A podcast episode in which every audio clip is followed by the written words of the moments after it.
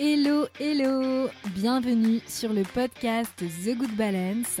Si tu ne me connais pas, je m'appelle Alexandra Vignon et mon métier, c'est d'accompagner de façon globale, à 360 degrés, de façon holistique, les personnes qui ont des problèmes de peau. Et plus spécifiquement, ma spécialité, c'est le lien entre l'anxiété et l'acné adulte.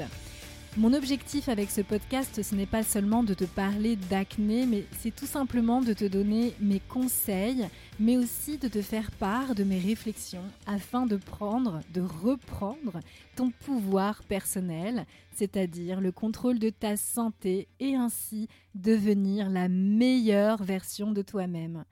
Tout simplement, de bien te sentir dans ta peau. Alors aujourd'hui, je suis plus qu'en joie parce que j'accueille sur le podcast Mathilde. Mathilde est une euh, magnifique jeune femme que j'ai accompagnée pendant plusieurs mois et j'avais tellement envie qu'elle vous partage son expérience. Ça me tenait vraiment vraiment à cœur et je la remercie beaucoup de l'avoir euh, accepté, d'être venue euh, en tant qu'invitée sur, sur mon podcast.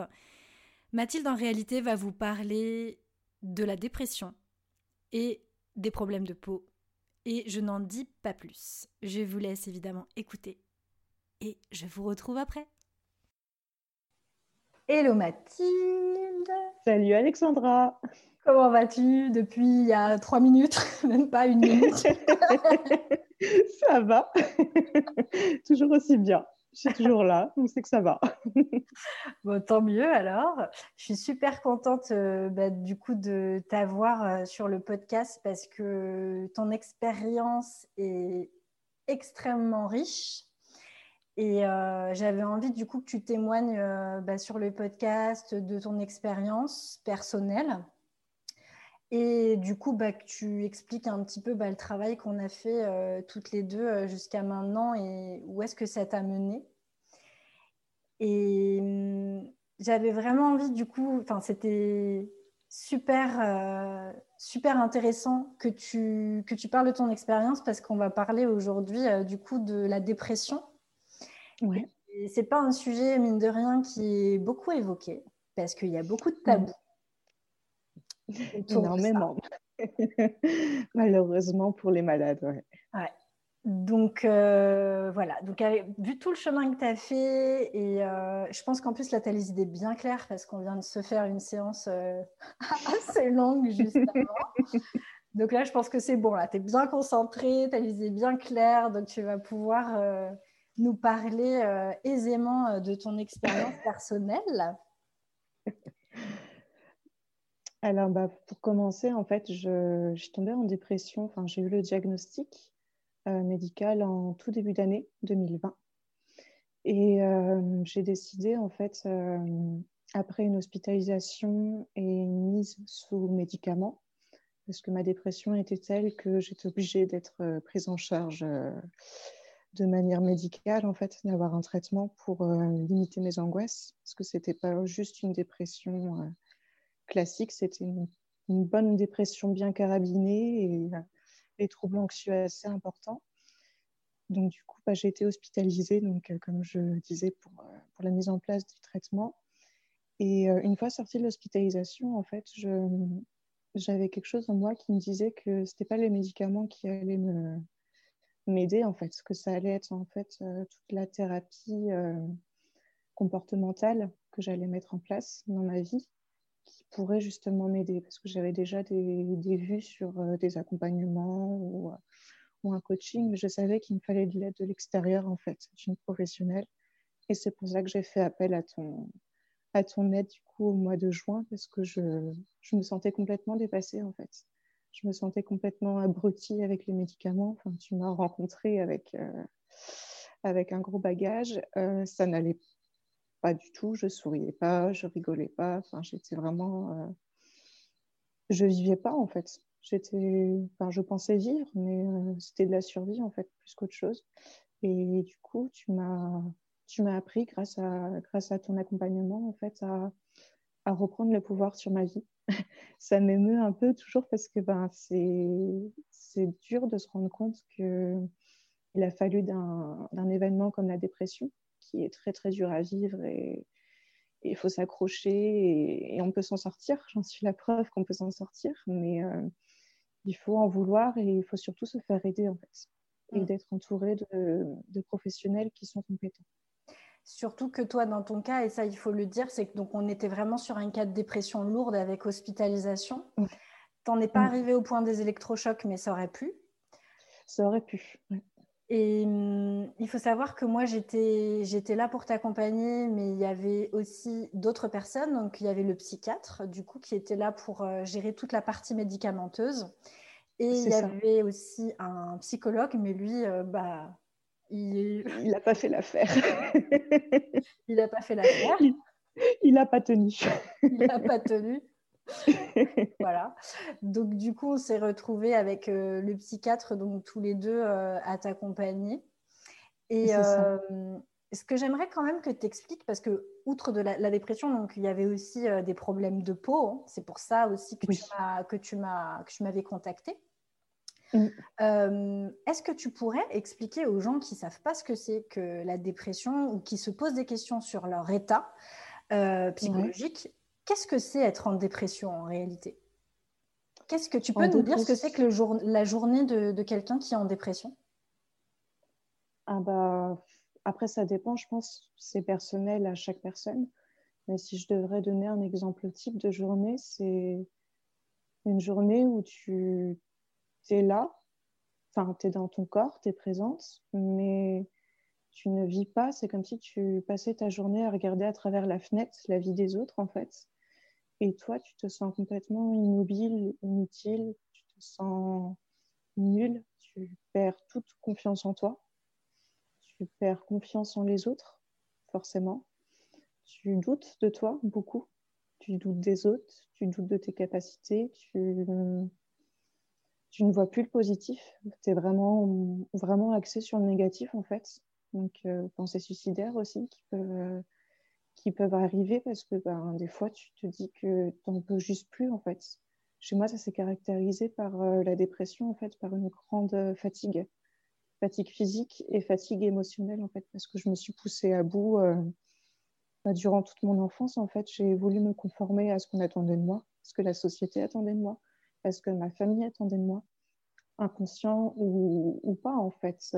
Parce que des fois, c'était c'est des choses complètement inconscientes dont je ne me rendais pas compte en fait. Et tous ces mécanismes en fait m'ont poussé à la dépression parce que j'ai fait un burn-out. Donc euh, en 2018, ça fait deux ans et je pense qu'il n'a pas été traité, c'est même certain. Et du coup, bah, cette fatigue en fait que j'ai accumulée bah, a fait que en fait mon corps du jour au lendemain, il voulait plus faire à manger. Euh, c'était impossible pour moi de de programmer en fait des activités, euh, d'aller voir mes amis, c'était pas possible, d'aller voir ma famille, c'était pas possible parce que j'avais pas envie qu'on me voit mal, j'avais pas envie qu'on me voit souffrir en fait. C'est pas facile d'être, euh, ouais, de savoir malade, mais c'est ce qui est le plus dur en fait à gérer, c'est surtout le, le contexte familial en fait.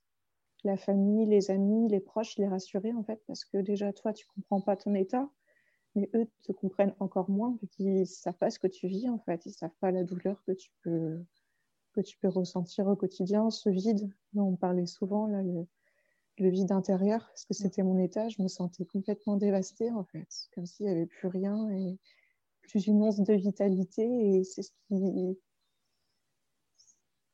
c'est les déclics que j'ai eu dernièrement et qui m'ont permis justement de comprendre que ouais, la dépression c'était surtout un, une grande fatigue émotionnelle et, et, psychique en fait et, corporelle, enfin tout, mm. tout, tout te lâche en fait. Tout ton corps te lâche, toutes tes certitudes, tout. Je sais pas si c'est si c'est très clair, c'est très clair et tout est lié en réalité. Tout est lié, euh, tout lâche mais tout est lié en fait. En même temps, en fait, tout, tout, tout s'effondre autour de toi et tu comprends pas. Mm. tu comprends rien et tu à la ramasse et tu veux pas y croire. Tu ne mm. veux pas croire que tu es malade. Tu te dis que, moi, je me suis dit que j'allais m'en sortir toute seule. Tout ça pour être hospitalisée 15 euh, jours après parce que, bah, au final, je me suis rendu compte que je pouvais pas. C'était trop dur pour moi et, et je pouvais plus m'occuper de moi, en fait. Je pouvais plus euh, assurer mes propres besoins, en fait, primaires. C'était plus possible. Mm. Donc, euh, c'est là que ma vie était en danger, et d'où l'hospitalisation et d'où la médication, même si je suis contre, et euh, on en a beaucoup parlé. Enfin, je, sais que toi aussi, tu, tu es contre tout ça, et ça n'a pas été simple, mais euh, du coup, tu m'as aidé grâce à, grâce à notre accompagnement à, à comprendre que j'avais plus besoin des médicaments actuellement. J'en avais plus besoin. Alors, dans le cadre de la dépression, c'est clair que la médication, euh, comme tu l'as justement souligné, parfois elle est nécessaire et euh, on ne peut pas laisser quelqu'un qui n'est plus en mesure euh, de, se contrôler et qui, qui, ne peut plus assurer ses besoins vitaux, comme tu le disais. Il est clair que malheureusement, on est obligé d'y venir. Et, mmh. et, souvent, ce qui arrive dans beaucoup de cas de dépression, c'est que les, les, médicaments sont pris pendant des années, des années, des années, qu'on est complètement dépendant en fait de, des médicaments et que du coup le sevrage est extrêmement euh, compliqué. Mm.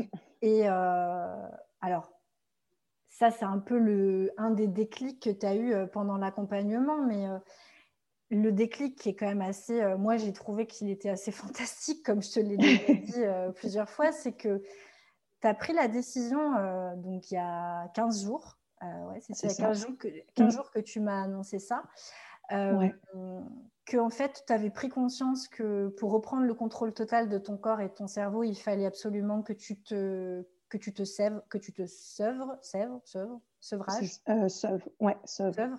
que je me sèvre. De, ces médicaments. Et hum, parce que du coup, tu as pris conscience que le travail qu'on faisait ensemble, il a permis beaucoup de déconditionnement et beaucoup, on a travaillé beaucoup sur le corps et le cerveau. Et, mm. Mais il y a un moment, ça atteint une limite parce que les médicaments, tu m'expliquais que tu avais vraiment cette sensation d'être engourdi, d'être dans un brouillard en fait, qui fait que tu sentais que tu étais en, vraiment que tu étais en conflit, que tu étais en train d'avancer, mais que tu sentais le, médicament en fait te, te, bloquer en fait dans, ton, dans, dans, ta guérison, en fait, dans ton chemin de guérison. Et mm. du coup, pour euh, reprendre totalement le contrôle de ton corps et ton cerveau, tu as décidé d'aller te faire réhospitaliser pour justement stopper la médication, donc faire ce sevrage qui est extrêmement important parce qu'on n'arrête surtout pas les médicaments du jour au lendemain. Tu sais, tu sais de quoi on parle. je sais ce que c'est, donc non, non, on n'arrête pas. voilà. on peut pas, on peut pas. C'est ça. Donc du coup, là, tu as pris cette décision qui est énorme de retourner dans ce cadre qui est quand même difficile parce que être hospitalisé dans, un, dans une clinique euh, pour santé mentale, bah, c'est difficile parce qu'on bah, est entouré de plein de personnes qui sont aussi dans des états qui ne sont pas forcément euh, agréables à, à, vivre parce qu'on les côtoie en permanence. C'est ça. Toi-même, déjà, tu vas mal et en plus de ça, tu, tu vois le, mal-être des autres, en fait. Mais d'un côté, ça t'aide aussi parce que tu te sens un peu moins seul, mm. sans soutenu. Parce mm. que du coup, tu sais qu'il y a des gens qui traversent la même chose que toi. Peut-être pas exactement pareil, mais qui eux aussi ont des effets négatifs avec les médicaments, qui... Euh... on va pas se mentir, j'ai pris du poids, enfin, je suis groggy, j'ai la mémoire d'une mamie de, de 80 ans alors que j'en ai même pas 30. Enfin, mm. c'est... Ouais, tu, te vois dépérir en fait. Les médicaments te protègent de toi-même et de l'extérieur. Ils te permettent d'avoir une armure, mais c'est pas vital en fait. Enfin, pour moi, je ne conçois pas qu'on puisse continuer, euh, enfin, que je puisse continuer à consommer des médicaments comme ça en toute. Euh, en toute euh, ignorance en fait, parce qu'on ne sait pas comment, comment ils fonctionnent, c'est ce que tu m'as répété. Et, et j'en suis consciente parce que même mon psychiatre euh, lui-même reconnaît qu'il ne sait pas comment fonctionnent les médicaments. Il fait un peu du, euh, ouais, du, du pifomil avec moi, en fait, avec la santé. Enfin, ils ne savent pas ce qui va marcher, on est tous différents et euh, ils ont des protocoles, mais c'est vrai que ce n'est pas simple. Et il m'avait toujours dit que j'ai eu des doses de cheval parce que je suis quelqu'un qui a un fort caractère et qui n'accepte pas facilement les choses, même si je me remets facilement en question. Et je pense que c'est ça qui a aussi aidé euh, au fait que je te demande, je te demande de l'aide, en fait, parce que je m'en sentais plus de, je me sentais plus avec les médicaments que j'avais de, gérer mon quotidien, en fait. J'étais retournée à la maison, mais j'étais aussi, euh, aussi dépendante de mon conjoint, vécu avant mon hospitalisation. Donc pour moi, en fait, l'hospitalisation n'a rien réglé. En fait, c'était juste pour poser les médicaments et, et le suivi thérapeutique. Après, il ne faut pas se mentir, la, vu la conjoncture actuelle en France, les psychiatres sont, sont, débordés en fait. Donc du coup, il n'y a pas vraiment de, de suivi. Il faut, faut, faut vraiment s'accrocher en fait ou se faire suivre, suivre un accompagnement. C'est ça aussi, c'est un, une démarche qui est quand même assez. Enfin, moi, de vue de mon point de vue extérieur, euh, je trouve que c'est une, belle démarche que tu as eue, que déjà de, bah, de faire appel à mes services, euh, parce que mon accompagnement est quand même particulier. Oui. Euh, il est, bah, comme tu le disais tout à l'heure, il est holistique parce que alors là, nous, on est allé tout revoir euh, de l'alimentation euh, à la mm. selle. on a tout ça, on est passé partout. on est passé partout. on a fait le ménage. on a fait le ménage sans langue de bois. Donc, euh, et du coup, déjà, enfin quand on est en dépression, donc ça, montrait quand même déjà la force de caractère que tu avais, parce que déjà investir en plus financièrement dans un accompagnement comme le mien, qui n'est pas euh, un travail vraiment à la séance, ou moi ce qui m'intéresse c'est la transformation et c'est ce qui va se passer chez toi, les déconditionnements, etc. Et c'est du quotidien. C'est parfois hyper inconfortable, tu t'en es rendu compte. Ouais, ouais. ça l'est, ouais. Il y, a, il y, a, eu des séances où c'était compliqué, ouais mais il faut passer par là. C'est ça. c'est le début, en fait, qui, qui, peut être déroutant, mais après, euh, une fois qu'on a créé une relation de confiance, je pense que c'est là que tout, tout, a découlé, en fait. C'est qu'avec toi que je me suis sentie vraiment à l'aise et parce que je t'avais choisi, en fait. Mon psychiatre, je ne l'ai pas choisi, on me l'a attribué quand j'ai été hospitalisée et il a fait mon suivi euh, après euh, à mon retour à la maison. Mais comme tu dis, oui, je suis vraiment venue chercher tes services sachant qu'à la base, tu étais vraiment orientée sur l'acné. Et en fait, je me suis dit, euh, mais tu es en dépression. Et en plus de ça, tu as de nouveau de l'acné parce que j'ai des gros problèmes en étant adolescente. Forcément, j'avais des, des, problèmes de peau de par mon, de par mon caractère assez, euh, assez sensible, mais assez sanguin aussi. Ça se voyait du coup sur mon visage. En fait, je, mes émotions se, se voyaient au, nombre de boutons limite que, que je pouvais avoir. Donc, je, suis venue euh, en te contactant justement bah, pour, euh, pour m'aider à m'accompagner, à revoir toute mon alimentation, mon mode de vie. Et je ne pensais pas que ça allait être autant euh, le chamboulement, mais c'est un bon chamboulement en fait. C'était nécessaire. C'était nécessaire. C'est pas facile, c'est inconfortable, mais il faut le faire en fait. Il faut le faire parce que c'est un investissement aussi que, que j'ai choisi de faire. Tu m'as bien, en fait, ce qui m'a qui m'a fait le déclic, c'est quand tu m'as dit là, en fait, tu vas prendre une décision pour toi. Et je me suis rendu compte que c'était la première décision de toute ma vie que je prenais en conscience et en connaissance. Je savais ce pourquoi, en fait, je m'engageais, en fait, à tes côtés. Et je ne savais pas s'il allait avoir des résultats parce que tout ça, on ne sait pas quand on s'engage. Mais ce que je savais, c'est que bah, j'y avais mis, euh, j'y avais mis mon, ma volonté, mon intention et, et, c'est nécessaire en fait pour, euh, bah, pour se transformer et pour évoluer. Quoi. Mm. Et tu as bien fait parce que il y en a eu des transformations, il y en a eu des déclics. Et comme tu le dis, quand on investit comme ça euh, dans un coaching, dans un accompagnement, on ne sait pas du tout quel va être le résultat. Et c'est d'ailleurs la raison pour laquelle il y a énormément en fait, de gens qui n'osent pas passer à l'action parce qu'ils se disent Oh punaise, ça coûte super mm. cher. Parce que bah, les gens aussi ont plein de croyances sur l'argent. Ouais. Et, du coup, euh, ils ne mesurent pas en fait à quel point la transformation peut être importante et à quel point du coup l'argent. Euh, c'est plus rien en réalité. Enfin, c'est plus rien. Et... Parce que la transformation est telle que le mm. bien-être est tel et que l'épanouissement va être tel que au final bah, c'est un magnifique cadeau qu'on peut se faire. Je sais, je parle en connaissance de cause, comme tu le sais, euh, moi mm. personnellement, euh, j'investis aussi moi-même dans des, dans des coachings. ouais, ouais.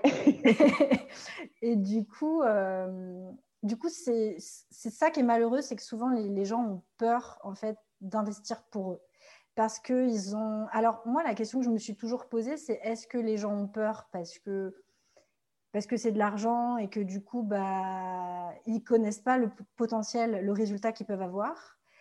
Ou alors, est-ce qu'ils sont véritablement suffisamment en souffrance pour justement aller faire ce travail? Il peut y avoir aussi un peu des deux, tu vois. Ça peut être les deux. Moi, c'était ça en l'occurrence. À chaque fois, il fallait que je tombe, euh, comme on disait, vraiment au fond du gouffre, au fond de la piscine pour, euh, pour me rendre compte que, euh, qu'il fallait que je remonte en fait j'avais vraiment l'impression d'avoir de, besoin d'être mal, très mal, pour, pour, pour le vivre pleinement et, en prendre conscience. Mm. Et des clics, tu m'as dit, j'en ai eu, mais même moi, je ne me rendais pas compte. Il n'y a que euh, tout récemment, là, depuis novembre, que je me rends compte. Et on, on avait quasiment 4, 4, à 5 mois derrière nous déjà de, de travail. Et je ne voyais pas cette transformation, mais bah, comme tu dis, c'est un investissement financier, mais au final, c'est comme si tu te posais la question, ben, ta santé, elle vaut combien? Ta vie, elle vaut combien? Parce que moi, actuellement, c'est la question que je me suis posée, en fait. Et la question que tu m'as fait me poser pour l'engagement, en fait, euh, lors, du, euh, lors du contrat, en fait, c'est là que je me suis dit, mais tu peux pas placer un chiffre euh, sur ta santé, en fait, sur ton bien-être mental, sur sur quelque chose qui va te transformer en fait parce que moi j'y croyais et il faut y croire en fait aussi. C'est possible. Et ça demande juste de l'investissement financier mais peu importe le chiffre. Moi je t'ai dit je suis prêt à payer euh, peu importe le, du moment parce que je sais qu'il euh, y aura une qualité de travail une personnalisation parce que tu, tu adaptes ton, tes séances ton accompagnement à chaque personne en fait au final là je m'en rends compte mm. donc tu donnes beaucoup de toi à chaque euh, à chaque séance, tu investis et, et ça n'a pas de prix en fait. tu me vois évoluer et, et ouais, pour moi, c'est gratifiant en fait de me dire que j'ai réussi à sauter le pas, à, mettre de côté ces, idées préconçues qu'on a sur l'argent. J'avais déjà travaillé dessus en, amont en fait. Euh, en étant hospitalisée, euh, c'est pas gratuit, donc il faut aussi euh, débourser euh, un petit peu euh, d'argent bah, pour, pour être hébergé. Et j'avais déjà commencé en fait à, à comprendre que l'argent en fait peut te servir vraiment en, tant qu'outil de développement. Mm. Ouais, d'ailleurs, c'est l'argent dans le cas du coaching. Et puis nous, les coachs, c'est pour ça aussi qu'on a, qu'on a des tarifs qui ne sont pas forcément les mêmes qu'on peut voir, euh, par exemple, des gens qui reçoivent un cabinet, qui travaillent aux trois quarts d'heure ou à l'heure. Euh, moi, je me souviens, j'avais une psychiatre, euh, une psychothérapeute qui, pendant, quand j'étais supervisée pendant mon école, je la payais genre 50 euros les trois quarts d'heure. Et, du coup, les gens sont conditionnés aussi à ça. Et nous, les coachs, on ne mm. travaille pas du tout de la même manière. Et pourquoi aussi on a des tarifs qui sont aussi plus élevés? C'est intéressant qu'on en parle. C'est parce qu'on veut que la mm. personne, elle soit complètement responsable de ses choix et de ses actes et qu'elle soit motivée à changer. Et moi, je me souviens d'un truc avec toi qui m'avait fait, euh, enfin, je m'en souviens et je vais te le dire, c'est que en gros, euh, je t'avais annoncé mon tarif et tu m'avais dit j'ai pas l'argent et eh mm. ben, tu avais mis l'argent de côté et tu étais revenu me voir et tu m'avais dit ça y est, là j'ai l'argent. Et là, je me suis dit ça, c'est Nana qui veut retrouver son autonomie, sa responsabilité. Et ça y est, on est parti. Non, tu vas me faire pleurer, mais ouais. non, mais c'est vrai, c'est vrai, je raconte pas de bêtises. non, non, je le voulais. En fait, je me suis dit, mais peu importe l'argent, euh, enfin, c'est pas ça le problème, je le trouverai.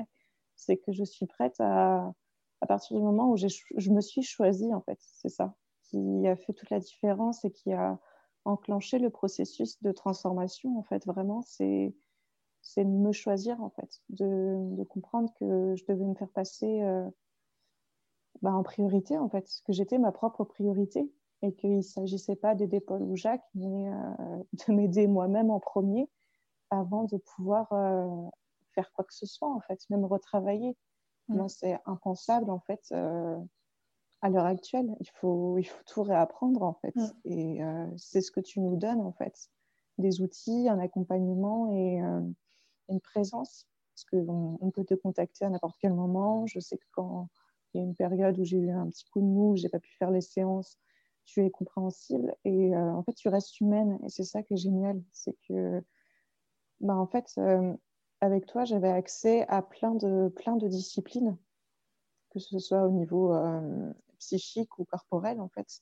Et si j'avais dû, j'ai fait, le calcul, si j'avais dû, du coup, compter les séances de psy en ville, donc c'est 60 euros à peu près de l'heure, si j'avais dû prendre une nutritionniste, parce qu'on a refait toute l'alimentation, si j'avais dû prendre une coach sportive pour, pour me remotiver, pour même une coach de vie, en fait, bah, j'en avais déjà pour plus de 3 000, 4 000 euros. Et en fait, c'est là que tu te dis que bah, les prix sont peut-être chers, mais il y a une raison à ça, en fait. C'est qu'il y a une qualité derrière et, et ce n'est pas des, des, fausses promesses comme on peut voir à la télé avec les publicités, en fait. Parce que là, c'est vraiment une, une, transformation, en fait. C'est un travail que tu, que tu décides de faire, en fait. Il faut vouloir le faire. Je pense que ça, c'est je pense que j'étais au, bout du bout et de toute façon, je me suis dit euh, qu'il ne tente rien à rien en fait. Mm. Et ça a marché. à partir du moment où j'ai arrêté d'avoir des idées préconçues et on en parlait de mettre des étiquettes et de tout ça, en fait, toutes mes croyances, elles ont, elles ont commencé à, à changer et à se déconstruire en fait. Parce que pour moi, c'est ça le travail qu'on a fait, c'est une déconstruction une déconstruction pour une reconstruction de toi-même. C'est ça, c'est ça, ouais, c'est vraiment ça. Et mm. justement, est-ce que tu pourrais nous partager euh, des déclics que tu as, que as eus? Euh, le, Je pense le déclic le plus, le plus flagrant, enfin, ce qui m'a touché le plus, c'est de voir que bah, toi, tu voyais déjà que je, je commençais à évoluer. ça m'émeut, donc j'ai ma gorge qui se serre forcément. Euh, je commençais à évoluer, mais c'est que mon, conjoint qui vit avec moi au quotidien a vu aussi cette évolution. Il a vu cet impact positif que le coaching avait dans ma vie, en fait. Même d'un point de vue euh, au niveau de ma peau, en fait, d'aspect de ma peau. Ma peau a complètement changé depuis qu'on s'est rencontrés. mes intestins, comme on l'a dit, on est passé partout, ils sont, ils sont revenus à la normale, mon moral est revenu je ne me suis pas vue en fait aller mieux et pourtant c'était flagrant que j'allais mieux en fait. Et ça a été dur de me rendre compte que je me suis cachée pendant très longtemps et que je me suis sabotée pendant de nombreuses années en fait, juste pour euh, ne pas faire de vagues et puis pour rentrer dans, dans les cases que la société veut nous imposer en fait. Et, et du coup à, à agir, non pas pour moi, mais par rapport aux autres, en fait, pour être dans la norme, pour pas faire de vagues, pour pas être différente, alors que bah, clairement, on est tous uniques. Mm. Et ça, je l'ai compris. Et je pense que le plus gros déclic, je m'en souviens maintenant, c'était l'impermanence des choses. Mm-hmm. c'était de se rendre compte que rien n'est acquis, en fait, dans la vie. Rien n'est acquis. Et tout est une succession de, de choses qu'elle soit bonne ou mauvaise, en fait, on, s'en moque. On n'a pas besoin d'émettre un, jugement de, positivité ou de négativité euh, à une action. Mais c'est que euh, tout est lié, ouais, tout est lié dans la vie et, les choses sont impermanentes. Et il ne s'agit pas de s'accrocher à ces choses, en fait. Parce que, comme toute chose, on, tout a une fin, en fait. dans le sens où ben, tu peux tout perdre à tout moment, que ce soit une relation, que ce soit ta vie, que ce soit, je sais pas, la vue, tes sens, enfin tout, en fait, tu peux tout perdre à tout moment. Et, comprendre ça, ça a été un gros, un gros choc pour moi, en fait. Je l'avais déjà entendu, mais je l'avais jamais expérimenté. Mm-hmm. Et je l'ai expérimenté en étant en dépression, en fait. Parce que j'étais prisonnière de, de, de, cette image que je me faisais, en fait, de cette identité de dépressive aussi qu'on que je me suis collée en fait comme étiquette. Mm. Et qu'on m'a collée parce que c'était plus simple de, de dire bon bah celle-ci elle est dépressive, euh, elle a des troubles mentaux, voilà, enfin on, la catégorise et puis c'est très bien comme ça et puis euh, elle va se débrouiller comme elle peut quoi. Les, étiquettes, on en parlait hein, tout à l'heure, même par mm. rapport au, véganisme, euh, c'est des choses qui, qui, euh, je n'ai rien contre les véganes, hein, je dis tout de suite. non, et, honnêtement, tu as été, je pense, la personne la plus bienveillante par rapport à ça. Parce que, étant végane, j'ai eu un entourage qui a eu beaucoup de mal à, à accepter cette étiquette que je m'étais mise, parce que maintenant, pour moi, je, je, me, je ne me considère plus végane, en fait. Je suis juste moi-même, Mathilde, et, et c'est simple et ça suffit, en fait. Mm. Et j'ai plus envie de me, de me coltiner des, euh, des, idées reçues, une, une, cage, en fait, parce qu'on s'enferme dans une cage en se disant végane, euh, on, on se limite, et... alors que juste en étant soi-même, en mangeant ce qu'on a envie de manger, euh, par rapport à nos propres valeurs, euh, c'est suffisant. Il n'y a pas besoin d'y mettre un mot, en fait. Mm. Et il n'y a pas besoin de juger la consommation d'autrui. C'est ça que j'ai apprécié avec toi, c'est que tu, tu m'as dit, bon, je ne suis pas OK avec ton, ton mode de consommation, mais je suis OK de t'aider si toi aussi, tu es capable de remettre en cause tout ça. Et je t'ai dit, oui, je suis capable d'arrêter de, d'être végane s'il faut, si, si c'est la clé pour aller mieux, je le ferai. Mm. Et euh, ça, je ne m'en rendais pas compte, tu vois, et c'est aujourd'hui que je me suis rendu compte que j'avais plus besoin de cette étiquette, quoi, mm. au bout de six mois. Alors qu'avant, je, je l'identifiais que par ça, en fait. Ça me donnait de l'importance. Ça te donnait de l'importance. Ouais. tu vois. Est-ce que Mathilde n'était pas déjà suffisamment importante? Bah non, en fait, c'est ça. Je ne l'étais pas. J'ai pas, comme tout le monde, on a, on a nos bagages et je me suis pas donné l'amour que j'aurais dû me donner en fait euh, et que je mérite comme tout le monde en fait. J'ai compris ça aussi que je méritais l'amour, mon amour et le mien avant tout et, et de ne pas attendre des autres en fait, de ne plus rien attendre des autres et de la vie parce que tout pour moi tout arrive en fait et, et c'est pas par hasard que les choses se passent et se déroulent. Tout est lié. Enfin pour moi ouais c'est on en revient toujours au même hein, mais euh, le fait que tout, est, que tout soit lié et que tout soit tellement impermanent. J'aimerais bien revenir d'ailleurs sur euh, l'alimentation parce que euh, il y avait aussi chez toi des troubles du comportement alimentaire. Est-ce que tu peux en parler vaguement sans forcément rentrer dans, dans, les détails, mais juste en parler, euh, voilà, parce que je pense que ça va intéresser des personnes qui nous écoutent. Bah, du coup, en fait, euh, suite à mon, hospitalisation et le fait que je me considérais de, étant végane depuis plusieurs années, en fait, sans m'en rendre compte, euh, j'ai mis en place des restrictions cognitives. Mm. C'est-à-dire que je m'empêchais, au départ, je me suis clairement empêchée de manger, euh, manger de la viande ou manger du poisson ou autre, parce que ça ne rentrait pas dans les valeurs que, que je voulais prôner, en fait. Et je me suis rendu compte en fait que je me suis restreint au niveau de ma nourriture, au niveau de la quantité, au niveau de la qualité de nutrition. Je me suis restreint sur plein de choses et ce qui a fait qu'en fait euh, j'ai eu des, troubles du comportement alimentaire, c'est que j'étais bourrée d'idées reçues et préconçues et du coup ça me conditionnait en fait. Et euh, le fait d'avoir euh, été en dépression et de m'être restreint au niveau de la nourriture et au niveau de, de l'alimentation en général, ben, ça a fait que j'ai oublié. C'est, en fait, ce qui aurait été intéressant de dire, c'est le, le, le trouble du comportement euh, alimentaire en, lui-même. Dans ton cas, c'était pour imager, parce que ça peut être compliqué à comprendre vu d'extérieur. Moi, je te connais, donc je sais de quoi on parle. Mais euh, c'était par exemple euh, sauter sur, ah, oui. tu vois, par exemple des glaces ou quelque chose comme ça, pour compenser bah en fait quelque chose d'affectif. Et puis parce qu'il y avait aussi de la frustration et de la restriction cognitive, comme tu disais, par rapport au régime du coup vegan. Et, et, du coup, c'est ça aussi qui, qui, accentuait la, qui pouvait accentuer aussi la dépression.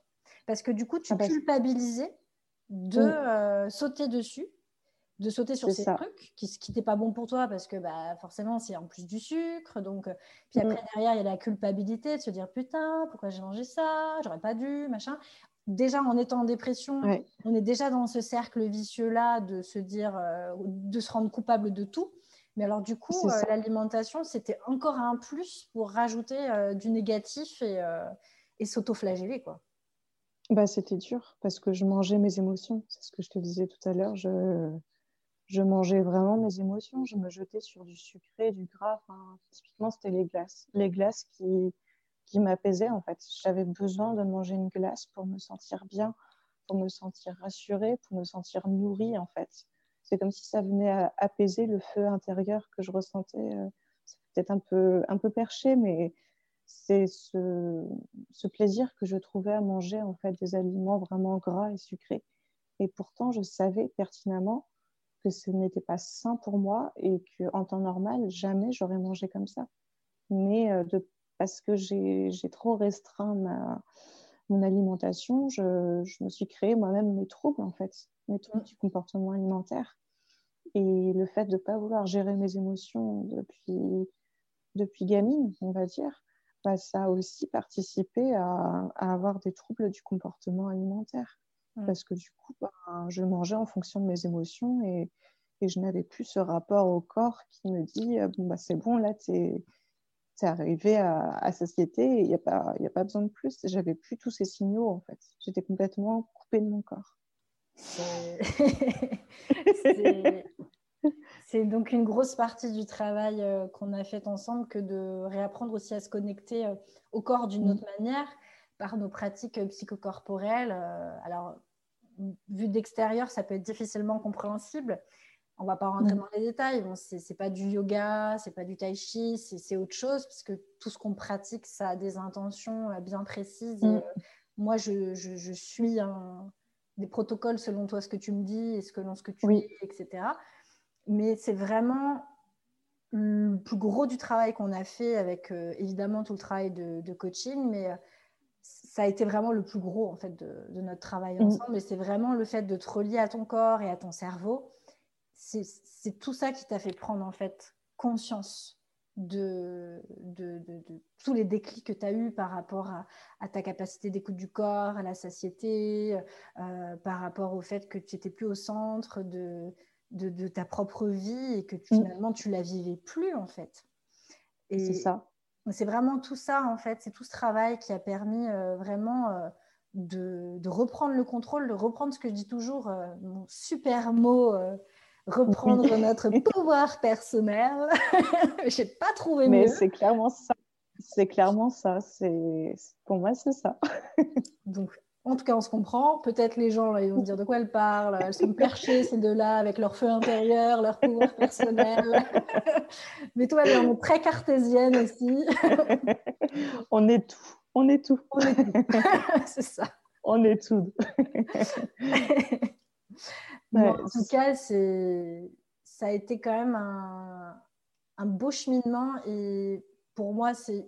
Enfin, moi, j'étais super heureuse de faire ce chemin, ce bout de chemin avec toi jusqu'à cette euh, super hospitalisation qui va te permettre justement euh, de débarrasser de ce traitement pour mm. euh, continuer à, déployer tes ailes et ah ouais.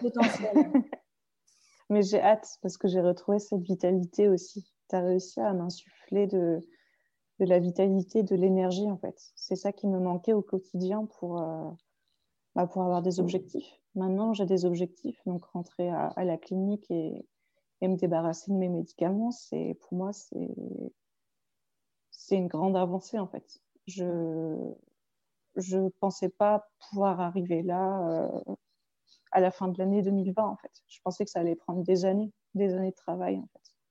Et non, je trouve que ouais, j'ai eu les déclics assez tôt et j'en suis contente. Mm, mm. tu m'as aidé aussi à les avoir en fait qui m'a aidé à les provoquer, à, me poser les bonnes questions, en fait, c'est surtout ça. Et à me remettre en, question, mais pas de manière euh, négative, vraiment euh, de me redécouvrir, en fait, de réapprendre à, vivre, en fait, dans mon corps et, en tant que, que Mathilde, réapprendre à, à vivre, quoi, tout simplement. Bah, merci beaucoup pour ton partage super précieux. Je suis sûre que ça va ça va résonner chez, plein de personnes. J'espère. J'espère que ça touchera en tout cas un maximum euh, de monde. Et hum, si toi, tu avais un conseil à donner aux personnes qui souffrent bah, de problèmes de peau et potentiellement aussi de dépression, qu'est-ce que tu pourrais leur donner euh, comme conseil? Franchement, bah, de, se faire accompagner en fait. De, choisir un professionnel qui, qui vous correspond. Mm. parce que c'est un choix personnel aussi. Euh, tu, comme tu le dis, tu ne peux pas aider tout le monde et tu as aussi euh, voilà, des, critères à respecter et c'est tout à fait normal. On est tous humains et je pense que ça passe déjà par là en fait. Se faire aider et, et être en confiance en fait, de se sentir en confiance et de faire confiance, lâcher prise vraiment. Et en se faisant accompagner, c'est là qu'on arrive justement, c'était un gros problème que j'avais, j'avais un problème de contrôle, j'étais un contrôle fric sur tout, tout, tout, tout. Et le fait d'apprendre à, à lâcher prise, ça a été une, révélation pour moi en fait. Et sans accompagnement, euh, j'aurais pas, j'aurais pas eu ces déclics-là en fait aussi rapidement. J'en serais peut-être arrivée au bout de dix ans de psychothérapie euh, avec un psychologue euh, lambda, juste qui, avec qui on, aurait discuté en fait. J'aurais pas eu les mêmes, les mêmes déclics et les mêmes, ouais, les, les mêmes déclics en fait euh, si j'avais pas suivi euh, l'accompagnement que, que j'ai choisi de faire avec toi.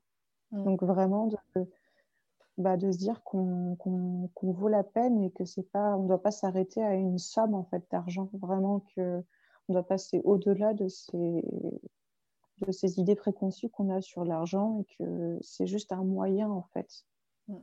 d'obtenir du mieux et, et qu'on n'a pas enfin qu'on ne doit pas se limiter en fait au prix vraiment de la formation, qu'on doit voir vraiment au-delà tout, tous, les, tous les aspects de ta vie en fait qui vont être touchés par l'accompagnement. C'est ça la richesse en fait, mm. vraiment. Et puis d'avoir une, euh, une, thérapeute comme toi qui, qui distille tout, tout ce savoir et qui, qui, a vécu ces choses, en fait, ça, ça aide aussi en fait à, à se faire comprendre plus facilement et, tu es passé par là et, du coup, tu, tu, tu, nous comprends en fait. Tu m'as comprise et je pense que ça, ça a fait toute la différence aussi. De se sentir écouté. Très important ce que tu dis dans le sens où euh, tout le monde ne peut pas accompagner tout le monde. Ça ne matche pas avec tout le monde. Enfin, non. C'est pas, pas possible. On est des êtres humains, mais voilà, on est tous, tous différents. Mm. Et je pense que c'est vraiment ce qui est important, et on terminera justement là-dessus, c'est que quand on sent évidemment que c'est l'élan, que c'est le moment, il faut y aller, mais surtout quand on sent que c'est vraiment la bonne personne. Parce que ça. sert à rien de s'embarquer. Euh, moi, j'ai eu beaucoup de personnes qui sont venues à moi après avoir testé avec des personnes pour qu'ils n'étaient pas à l'aise ou parce que le tarif était pas cher et du coup, tu vois, tester un peu. Mm. Et je pense que c'est ce qu'il faut regarder en premier avant de regarder le tarif, le temps de l'accompagnement, etc. C'est déjà regarder la personne parce qu'on travaille avec de l'humain et il faut que ça, il faut que ça matche. Moi, il y a des personnes avec qui je n'ai pas pu travailler parce que ça ne matchait pas. C'est comme ça, c'est la vie. Et bah, c'est la vie, ouais. Mm. Il y a des personnes, c'est ça. Et il y a des personnes avec qui ça match et c'est génial. Et le travail est d'autant plus bénéfique que si ça ne mhm. matche pas, qu'il n'y a pas de confiance, tu peux pas lâcher prise s'il n'y a pas de confiance. C'est pas possible. Ouais, c'est ça.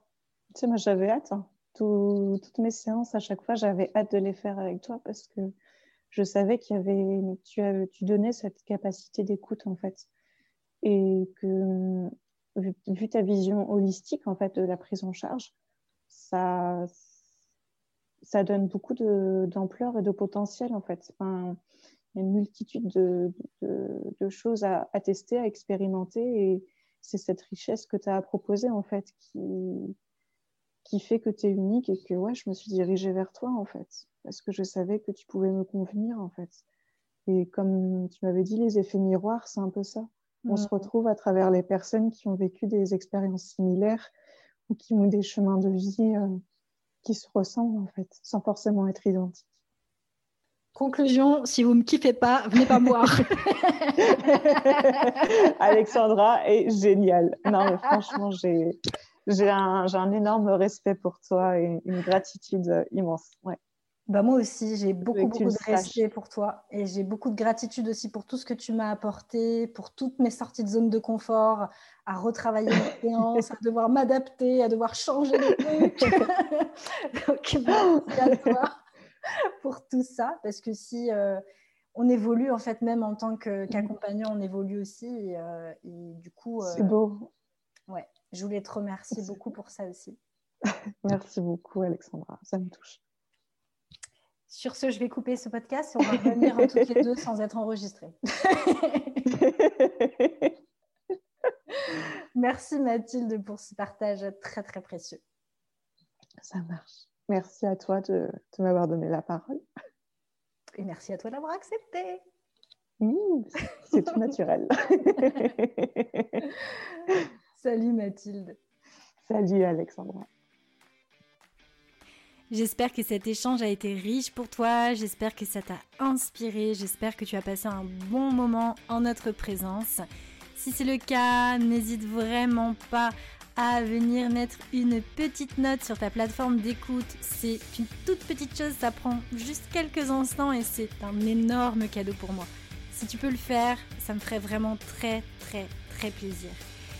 Un grand merci pour ta présence et pour ton écoute jusqu'ici. Et je te dis à très bientôt